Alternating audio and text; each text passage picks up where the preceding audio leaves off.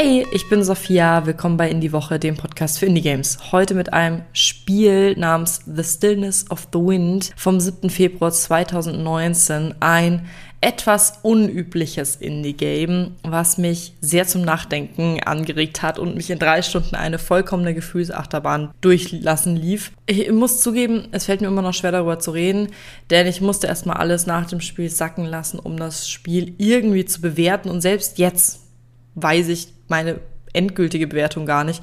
Doch fangen wir erstmal an, worum es in dem Spiel geht. In dem Spiel geht es um Talma. Wir spielen Talma, die in einer Wüste auf einer kleinen Farm lebt mit ihren Ziegen, ihren Hühnern, ihren Mini-Gemüsebeeten und ein sehr einfaches, simples Leben führt und zurückgezogen auch.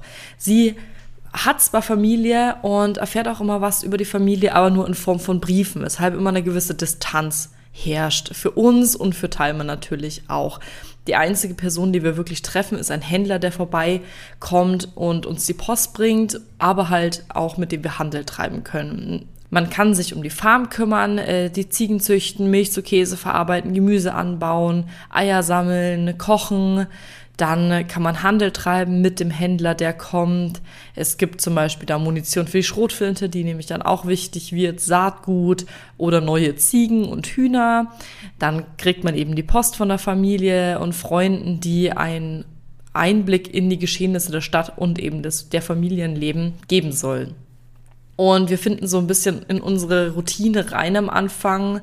Dann kommt auch schon die Thematik von Leben und Verlust mit ins Spiel. Und ja, am Anfang macht es sehr viel Spaß zu spielen, dann wird es ein bisschen frustrierend, aber anscheinend für jeden. Ich habe mir da einige Sachen durchgelesen und es hinterlässt so ein bisschen so ein, habe ich irgendwas falsch gemacht Gefühl.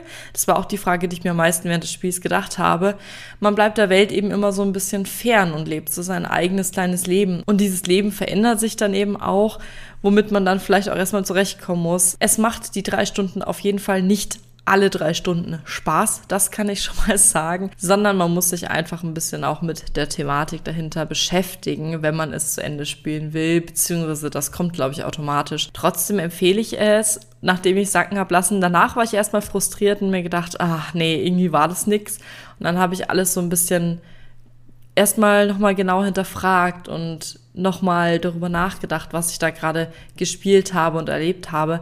Und jetzt gebe ich dem Spiel siebeneinhalb oder acht von zehn Sternen. Ich bin mir noch nicht ganz sicher, wie ich die Bewertung machen soll, aber in dem Rahmen. Wir hören uns in der nächsten Folge. Bis dann. Tschüss.